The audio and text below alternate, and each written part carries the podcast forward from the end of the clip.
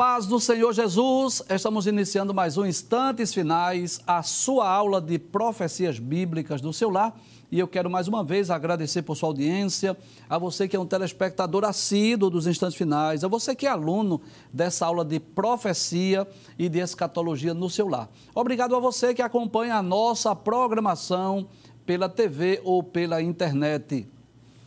Eu quero agradecer também a você que tem enviado a sua mensagem para nós pelo nosso WhatsApp, que é o prefixo 81 e o número é o 994661010. Que Deus te abençoe, que as bênçãos de Deus continuem sendo derramadas sobre a sua vida, sobre a sua família. Seja muito bem-vindo aos instantes finais. Como é do seu conhecimento, nós estamos estudando sobre a infalibilidade das profecias bíblicas e recentemente estamos estudando algumas profecias do livro do profeta Miqueias. Nós já estudamos dois programas sobre o livro do profeta Miqueias. Vamos recapitular isso. Nós estudamos o capítulo 1, versículos 1 a 9, capítulo 2, versículos 1 a 4, que Deus, através de Miqueias, traz uma mensagem é, contra Judá, contra Israel, por causa de sua iniquidade, por causa de sua rebelião. Inclusive, nós vimos desse programa que Deus ameaçou, né, através do profeta Miqueias, que iria enviá-los para o cativeiro babilônico, e à sua esquerda aí essa imagem registra, né, o momento do povo judeu que foi levado para a Babilônia. E estudamos também uma profecia do capítulo 3, não sei se você assistiu o programa anterior, que foram ameaças contra os reis e os falsos profetas. Traz a tela, por gentileza. Inclusive, nesse programa, não é? Nós falamos aí como a corrupção estava generalizada nos dias de Miqueias, a ponto de a própria liderança política e religiosa estarem se corrompendo, né? Nós vimos que os reis estavam recebendo subornos, os sacerdotes estavam ensinando por dinheiro, os profetas profetizando por presentes, aqueles que davam dinheiro aos, aos falsos profetas, claro eles profetizavam bênçãos e prosperidade, paz, mas aqueles que não tinham dinheiro para dar aos profetas, aos falsos profetas, eles profetizavam guerras. Então, até aí o que nós vimos foram mensagens de juízos, mensagens de repreensão, denúncias dos pecados, tanto da nação de Israel quanto da liderança política e religiosa mas neste último programa que vamos gravar sobre o livro do profeta Miqueias, nós gostaríamos de trazer uma mensagem de esperança. Passa a tela, por gentileza. O título de hoje é Deus promete restaurar o seu povo, né? Então, hoje nós vamos estudar, traz a tela, por favor. Hoje nós estudaremos uma profecia que encontra-se no último capítulo do livro de Miqueias, que trata de uma promessa de restauração.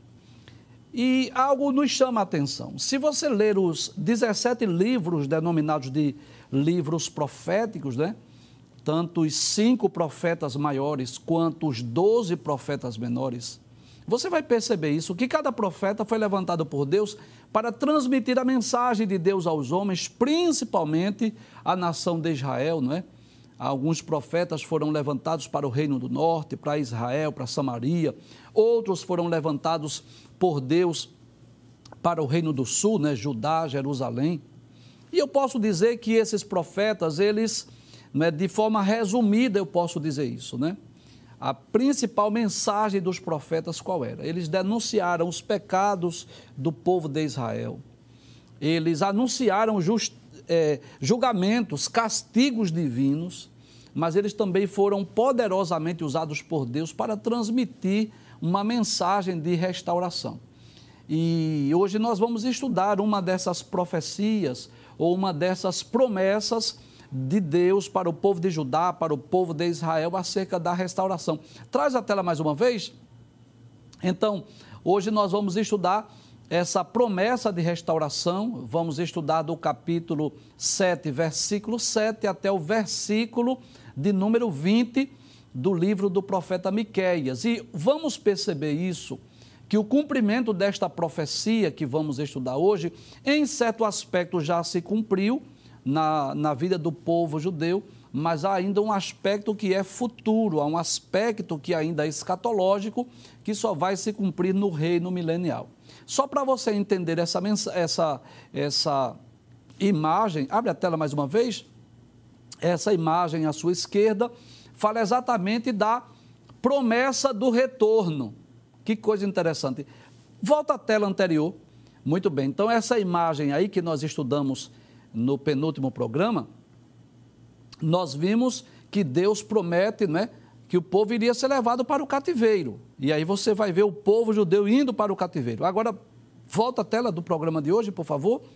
E aí você vê agora, percebe, claro, é uma imagem meramente ilustrativa, mas para você entender o povo retornando do cativeiro babilônico, retornando de outras nações. Por isso, quando nós formos estudar o cumprimento, nós vamos perceber que, em certo aspecto, essa profecia já se cumpriu, porque Jerusalém voltou a ser uma nação. Isso é notório, isso é perceptível, mas há um aspecto ainda futuro, há um aspecto ainda escatológico, que só vai se cumprir lá no reino milenial de nosso Senhor e Salvador Jesus Cristo. Eu espero que você esteja gostando né, dessa, dessa explicação, dessa temática acerca das profecias dos profetas menores, embora que você percebe isso, a grande maioria da mensagem foi dirigida, claro, ao povo de Israel, com raras exceções, só o profeta é, Obadias, o profeta Jonas e o profeta Naum foi que profetizaram para outras nações. Mas é, a, a temática principal dos doze livros denominados de profetas menores foram mensagens de Deus ao povo de Israel. Mas, na medida do possível, nós estamos extraindo lições para as nossas vidas, porque nós entendemos isso. Se a mensagem desses profetas, elas foram escritas em um livro, não foram apenas profecias orais que eles falaram, mas eles registraram nesses livros.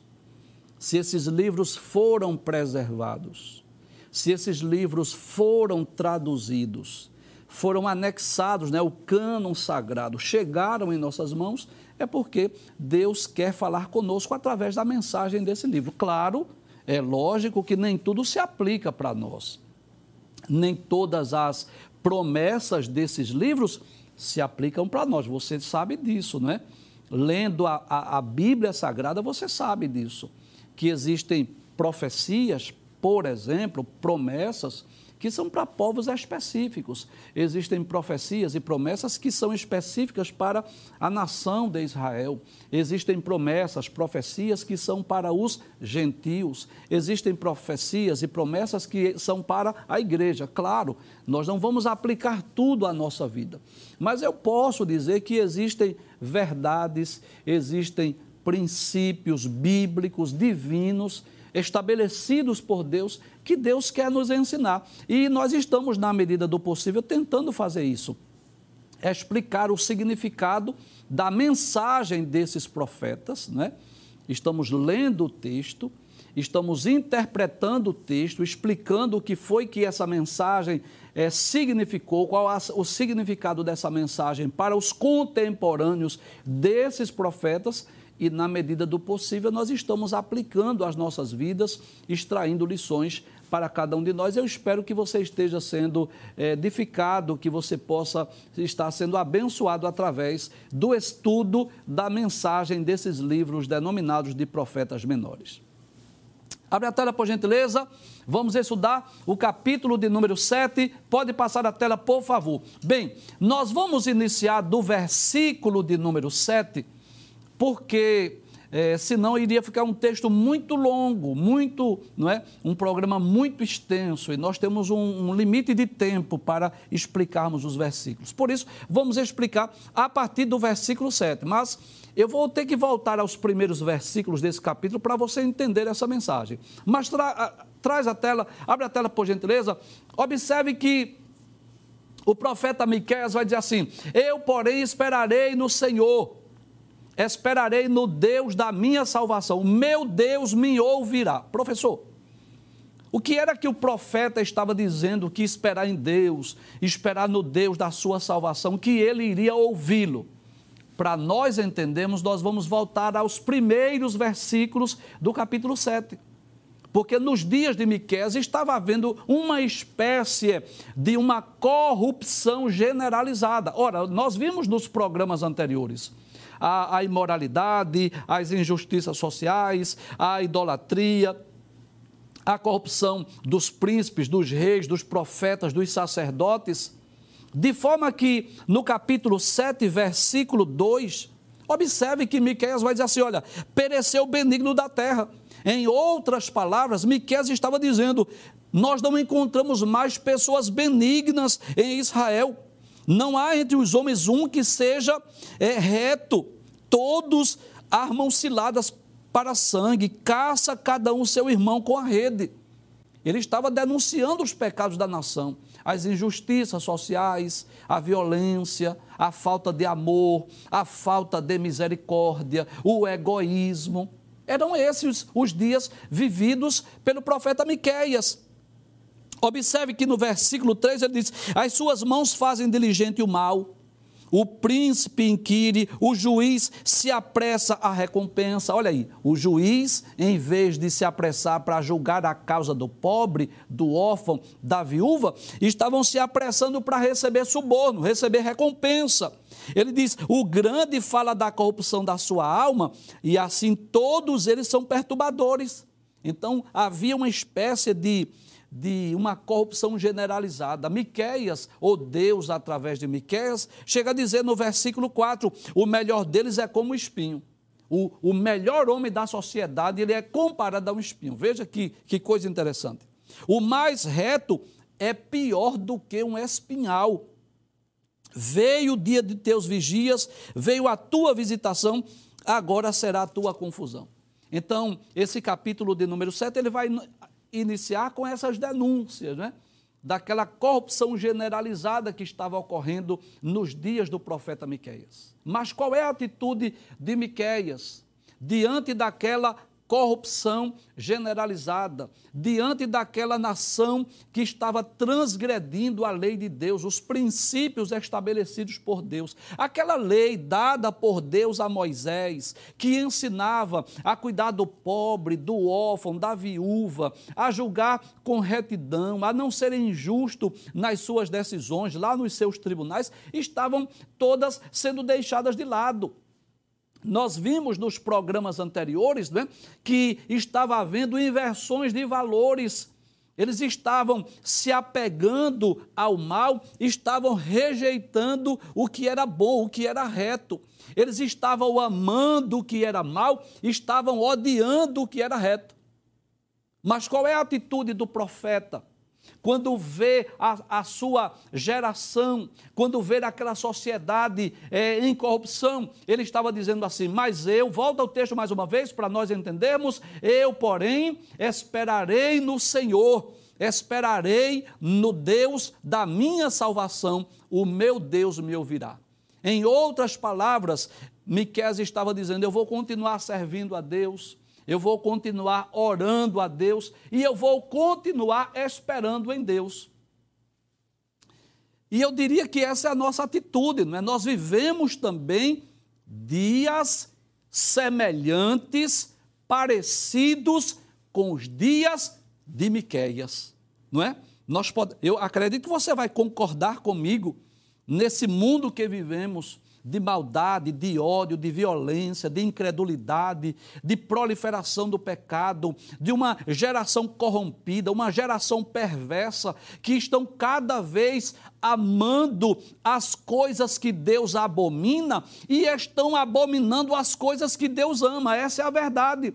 Você ser honesto hoje, por exemplo, no mundo, na nossa sociedade, é algo de causar espanto. Já percebeu isso? Se alguém, por exemplo, acha uma carteira com dinheiro e procura o dono para entregar, ele é até manchete de jornal. Todo mundo quer fazer entrevista. Por quê? O normal seria não devolver aquele documento, aquele dinheiro ao dono. Concorda comigo? Então vivemos numa sociedade cheia de ódio, de violência, de incredulidade, de maldade de vício, de proliferação do pecado. Olha, nós estamos num mundo tão perturbado, tão difícil, que nós ouvimos até líderes religiosos por mais absurdo que pareça ser o que eu vou lhe dizer. Mas você ouve líderes religiosos dizendo abertamente, publicamente, que é a favor da descriminalização das drogas, que é a favor do aborto, que é a favor das uniões ilícitas proibidas na palavra de Deus. É esse o mundo que nós vivemos, onde está havendo uma inversão de valores. Mas qual é a nossa atitude, professor? Nós vamos tomar a mesma atitude do profeta Miqueias. Vamos continuar orando, vamos continuar esperando em Deus, porque Deus com certeza vai agir. Haverá um tempo do juízo, haverá um tempo do castigo, haverá um tempo que Deus vai agir nessa sociedade perversa, como Deus agiu no passado, nos dias de Noé que você sabe disso, e agiu no passado nos dias de Ló, lá em Sodoma e Gomorra. Então ninguém pode duvidar disso, que haverá um dia da prestação de contas, que Deus há de exercer juízo sobre essa sociedade. Então a nossa atitude é essa. Abre a tela mais uma vez, que esse texto é maravilhoso. Aí e, e, o profeta Miquel diz assim: Eu, porém, esperarei no Senhor, esperarei no Deus da minha salvação, o meu Deus me ouvirá. Passe o texto, por favor, versículo de número 8. O que é que ele diz no versículo 8? Ele diz assim: Ó oh, inimiga minha. Professor, quem é essa inimiga minha? Essa inimiga minha, sabe quem é? A Babilônia, que seria aquela nação. Traz a tela, por favor. Seria aquela nação que seria o, o instrumento para punir e para castigar o povo de Judá e de Jerusalém. Porque nós vimos no programa anterior, né? Que Deus havia dito que iria é, enviar juízo e castigo sobre Judá, sobre Jerusalém.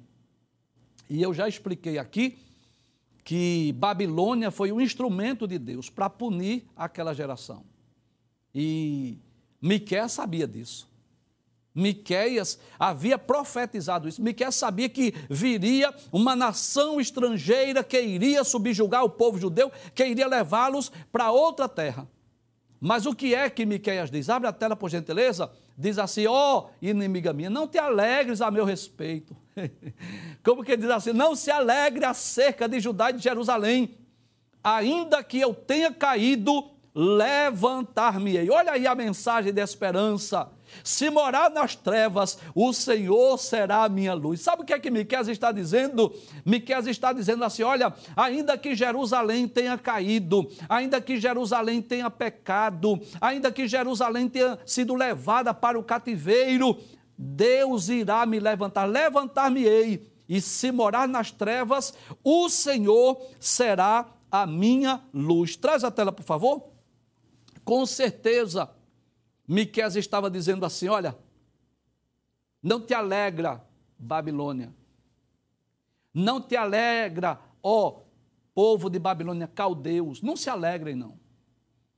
É, é necessário que Jerusalém seja castigada, seja punida, mas Deus há de erguê-la.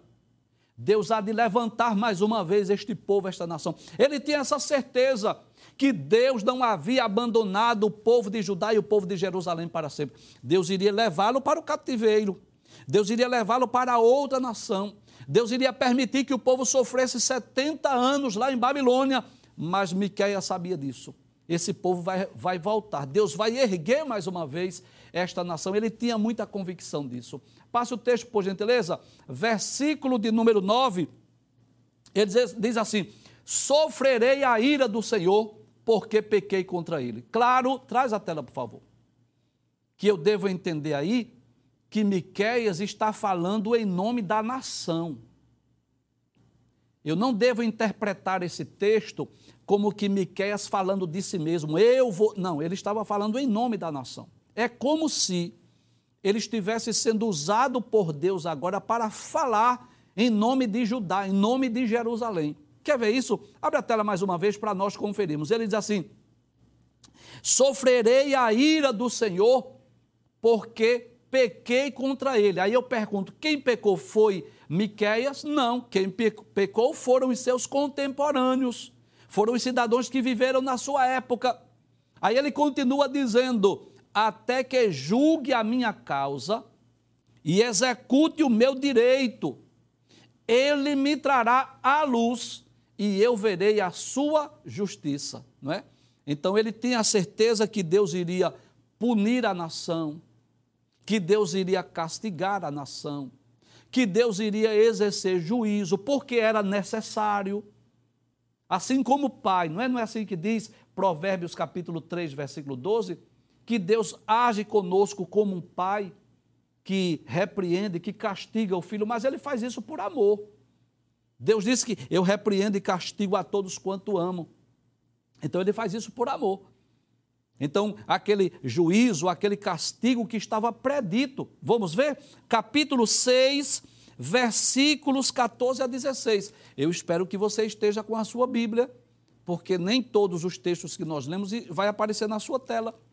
Capítulo 6, versículos 14 a 16. Observe a mensagem de juízo, a mensagem de castigo, a mensagem de julgamento, diz assim: Tu comerás, mas não te fartarás. Deus usando Miqués para falar acerca de Judá e de Jerusalém.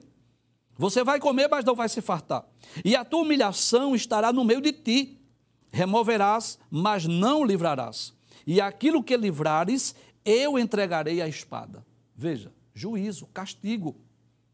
Tu semearás, mas não cegarás. Olha, Deus usando Miqueias para dizer assim: vocês vão até plantar, mas não vai dar tempo colher, porque vai vir um juízo aí. Babilônia vai vir aí, ao encontro de vocês.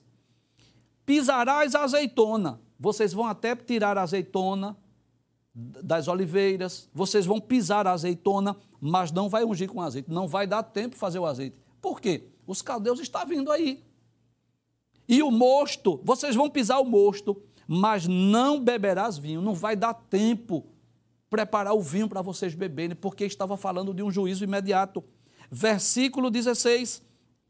Porque se observam os estatutos de Onre e toda a obra da casa de Acabe, o que é que Deus está dizendo através de Miqueias? Vocês estão pra, praticando as abominações lá dos reis de Israel, Onre, Acabe, e vós andais nos conselhos deles para que eu faça de ti uma desolação e dos seus habitantes um assobio. Assim trarei sobre vós o opróbrio do meu povo. Então, esse mesmo Deus que usou Miqueias para dizer que ia mandar juízo, castigo sobre o povo de Judá, agora estava dizendo assim: olha, você agora, Miqueias, você vai falar por Jerusalém. Você vai representar Jerusalém agora. E esta palavra, embora seja palavra de Miqueias, mas ele estava agora como se sendo um porta-voz de Deus, mas representando Jerusalém. Abre a tela mais uma vez para nós entendermos. Aí ele diz assim: sofrerei a ira do Senhor. Aí eu pergunto: quem é que iria sofrer a ira do Senhor? Miqueias? Não. Quem era? O povo de Judá, o povo de Jerusalém.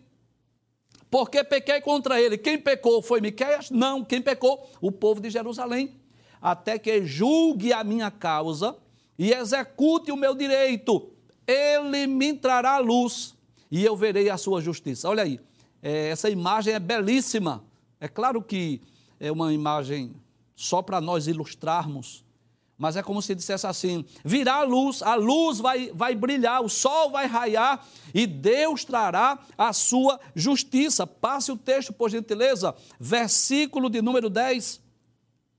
Aí diz assim: agora é uma mensagem acerca do povo de Babilônia. Que coisa interessante, né?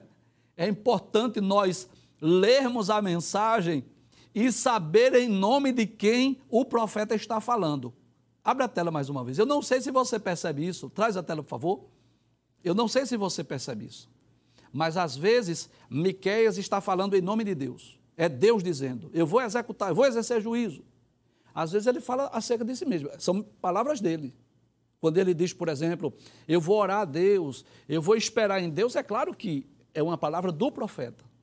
Às vezes ele está falando em nome da nação de Israel, em nome do povo judeu. Quando ele diz, por exemplo, eu pequei e eu, eu irei sofrer as consequências disso, claro que ele está falando em nome da nação. Abre a tela, por gentileza. Aí quando Miquel diz assim, e a minha inimiga verá isso, a pergunta é, professor, quem é essa inimiga? Com certeza essa inimiga é a Babilônia. É o, são os caldeus. Aí diz, a minha inimiga verá isso. Verá o quê, professor? O sol da justiça. Lembra do versículo anterior? Que Deus vai agir, que Deus vai julgar a causa. Aí diz: E cobri-la a confusão, a ela que me diz: Onde está o Senhor teu Deus? Que coisa interessante. Traz a tela, por gentileza. Deus estava usando Miqueias para dizer assim: olha, Miqueias, eu vou te dizer algo. Quando o povo caldeu invadiu Jerusalém, não só os caldeus, não só o povo de Babilônia, mas as nações vizinhas ficavam perguntando: cadê o Deus desse povo? Onde está o teu Deus? Por quê? Porque eles lembravam dos feitos, das maravilhas que ouviram falar de Deus, não é? Onde está o Deus deles? Porque eles falaram que o Deus deles eh, mandou as dez pragas sobre o Egito, que o Deus deles abriu as águas do Mar Vermelho, eles passaram a pés enxutos que o Deus deles fechou as águas do Mar Vermelho para destruir o exército de Faraó, que o Deus deles mandou a coluna de nuvem de dia e a coluna de fogo de noite, que o Deus deles mandou codornizes no deserto, tornou águas amargas em águas doces, deu vitória sobre as, as nações estrangeiras, é, fez é, é, o povo conquistar a terra de Canaã. E onde está o Deus deles que agora permitiu que tudo isso lhes acontecesse, lhes sobreviesse? Aí você pergunta: onde está Deus? No mesmo lugar de sempre, sentado no trono. Mas por que foi que tudo isso lhes sobreveio, ou sobrevieram todos esses males? Por causa do, do pecado, das transgressões, das rebeliões não é verdade? Por causa da idolatria, por causa das injustiças sociais, por causa das opressões com os pobres, com os órfãos, com as viúvas, porque os reis estavam sendo injustos, desonestos, porque os sacerdotes estavam ensinando por dinheiro, porque os profetas estavam profetizando por presentes, por isso que veio o castigo. Então, onde estava Deus? No mesmo lugar de sempre, sentado num alto e sublime trono que é de lá que ele rege, governa e domina sobre tudo e sobre todos. Mas esse Deus que cria, esse Deus que preserva, esse Deus que mantém, esse Deus que abençoa, também é justo. E pune, castiga, executa juízo quando é necessário. Porque Deus, como um justo juiz, não pode deixar de exercer juízo no bom sentido do termo, né, de bater o martelo, usando essa linguagem figurada. Claro que Deus não precisa de um martelo, é? mas eu posso usar de uma forma metafórica para nós entendermos que muitas vezes ele tem que dar a sentença, ele tem que bater o martelo, ele tem que exercer juízo. Então Deus estava se utilizando de Miquel para dizer assim: olha, o povo vai perguntar onde está o teu Deus. Volta ao texto mais uma vez, e a, a minha inimiga verá isso quando o sol da justiça brilhar, quando Deus julgar a minha causa e cobrir lá de confusão. Sim, eles vão ficar confundidos. A ela que me diz: Onde está o Senhor teu Deus?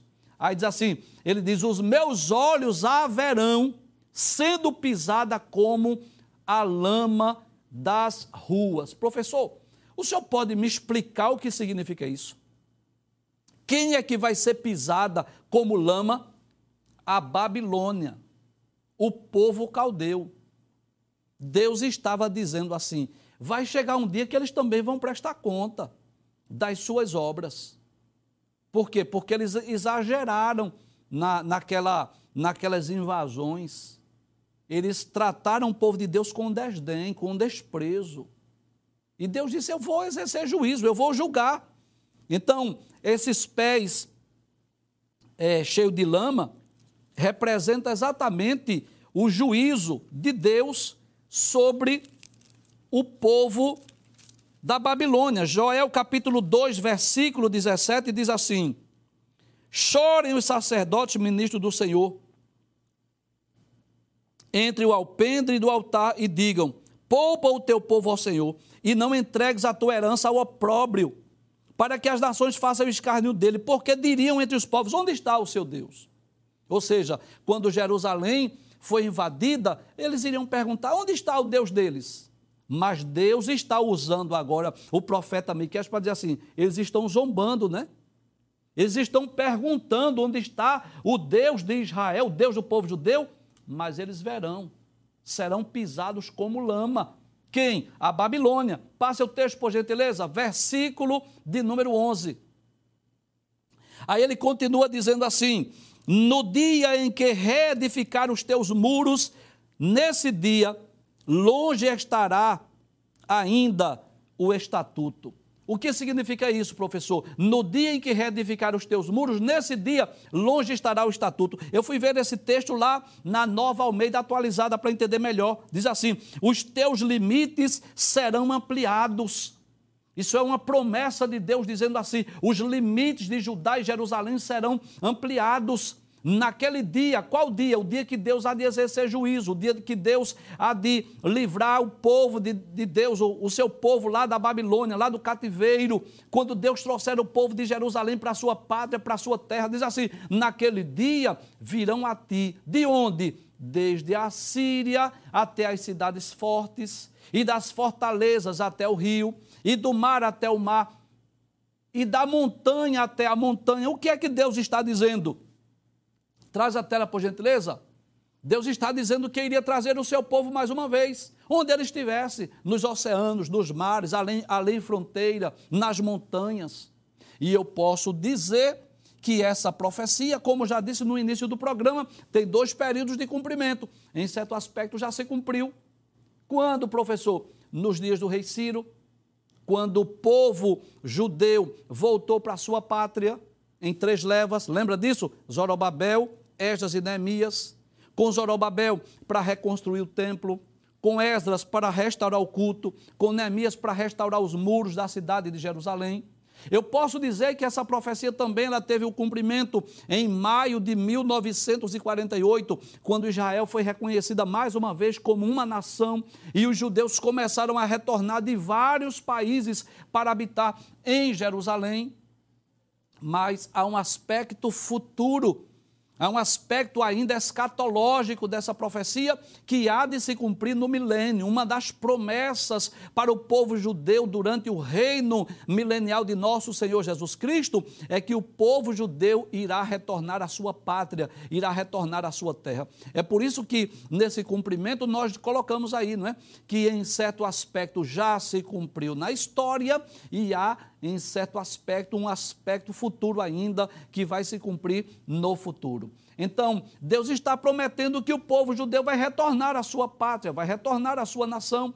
Passe o texto, por favor, versículo de número 13.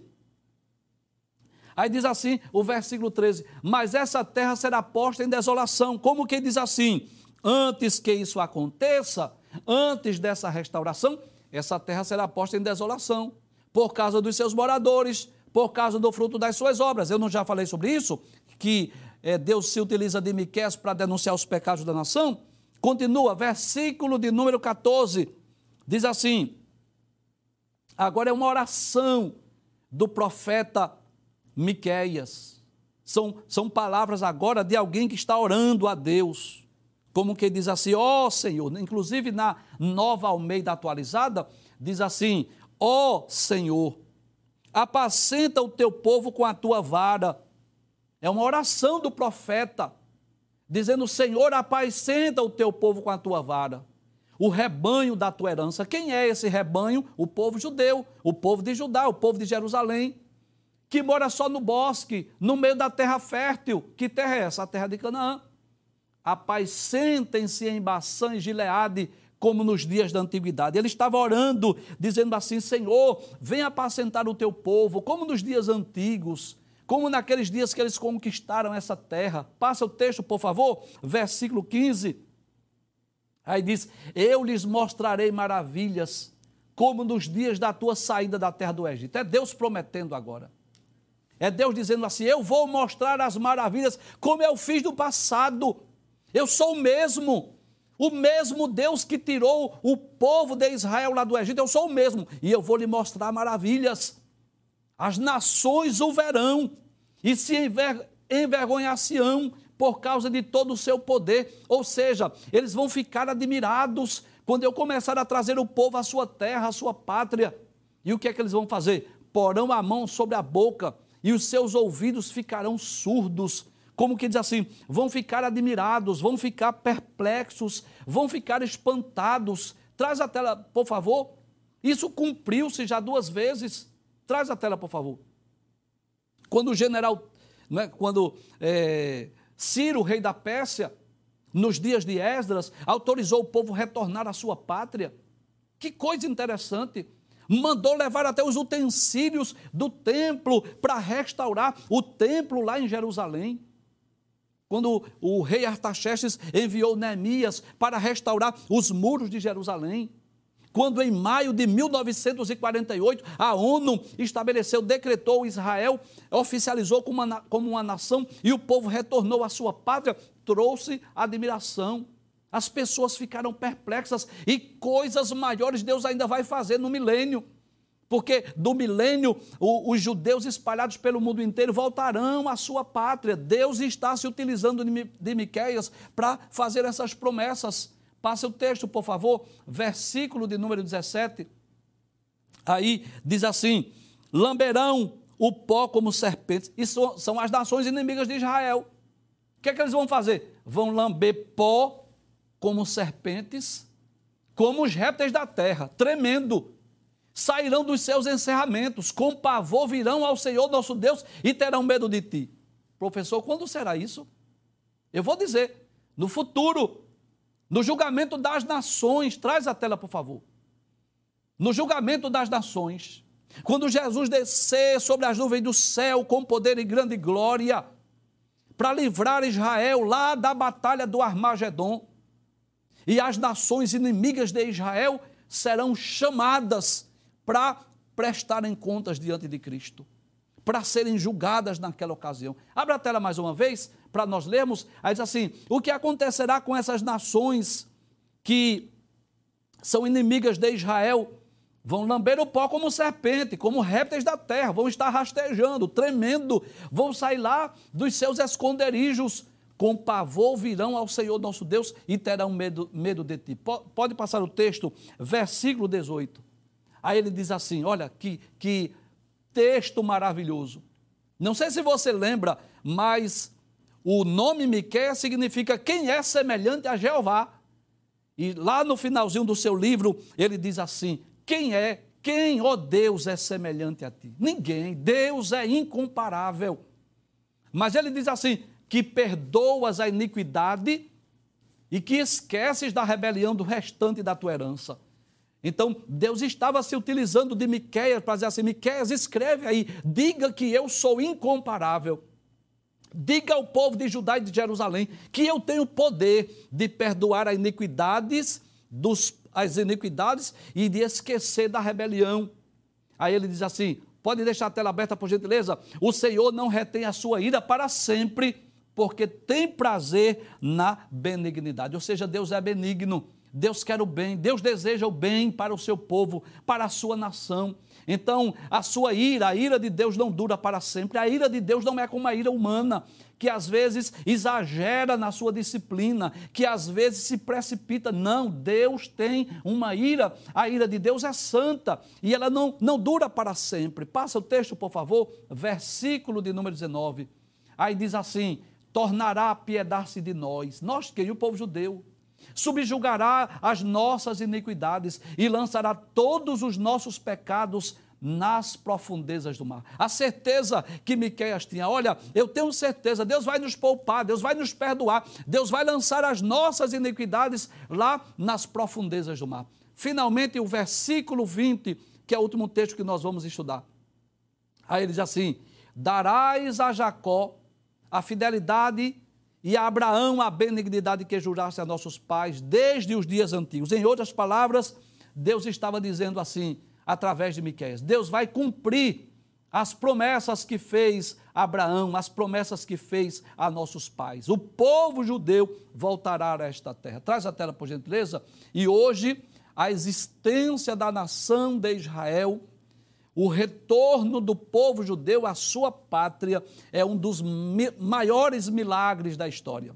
E tudo isso já estava predito né, há mais de dois milênios, há milênios atrás, através dos profetas. E coisas maiores Deus ainda fará com o povo judeu durante o reinado milenial de nosso Senhor e Salvador Jesus Cristo.